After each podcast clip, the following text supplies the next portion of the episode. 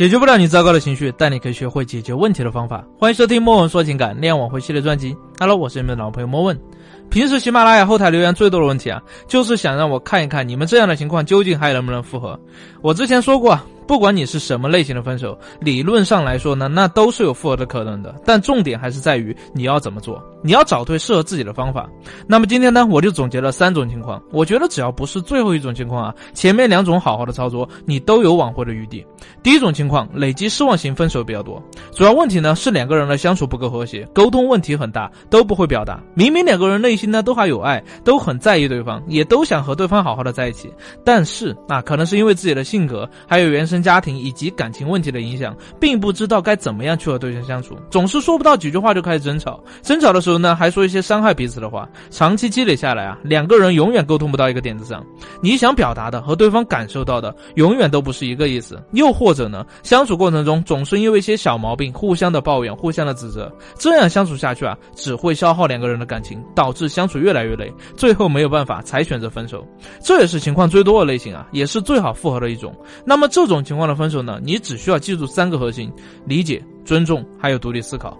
首先，你要先去尝试去理解对方的思维逻辑。我之前说过，如果说你能够做到高级的共情，也就是用对方的思维去跟对方谈，你会发现任何问题都不再是问题了。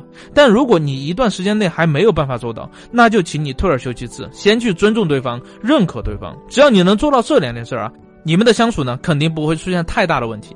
第三个升级的核心就是做到彼此的独立，给对方和自己都有一定的独立空间去成长，而不是去约束对方、控制对方。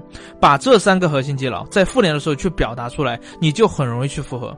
第二种情况啊，就是现实的问题，比如说经济问题、父母反对、异地恋啊等等。像这种情况呢，相对来说会比较困难。首先你要面临这些问题，并且要思考自己有没有能力，要不要付出代价去解决这个问题，这就比较考验你。自己承担责任的能力了。如果说你觉得爱情只是附属品，那你就可能没有办法继续坚持下去。而很多现实问题导致的分手呢，也会经历一个比较长的缓冲期。所以最后呢，也是因为攒够了失望，或者说看不到希望，才会选择离开。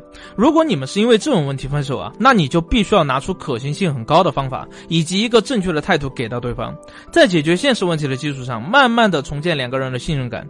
我相信，只要你的方法是对的，传递的是正向的一种态度，前任肯定。会再次信任你的。当然了，关于父母反对问题啊，会比较复杂一点。我之前已经详细的说过了，可以看一看往期的作品。最后一种情况呢，就是我建议你主动放弃的，那就是一些不可调和的原则性问题，比如说家暴、出轨这种触犯底线甚至触犯法律的问题。如果说你不幸遇到了，请你直接的远离。你已经是成年人了，要学会对自己的行为负责。不管对方是因为什么原因、什么理由做出了对你伤害的这些行为，我认为啊，都是不值得原谅的，更加不值得你你去回头。千万不要觉得自己找不到更好的，或者说已经投入了太多的沉默成本，觉得不甘心从此放手。我希望你能够理智一点，有些得不到回报的付出，要懂得及时的止损，明白了吗？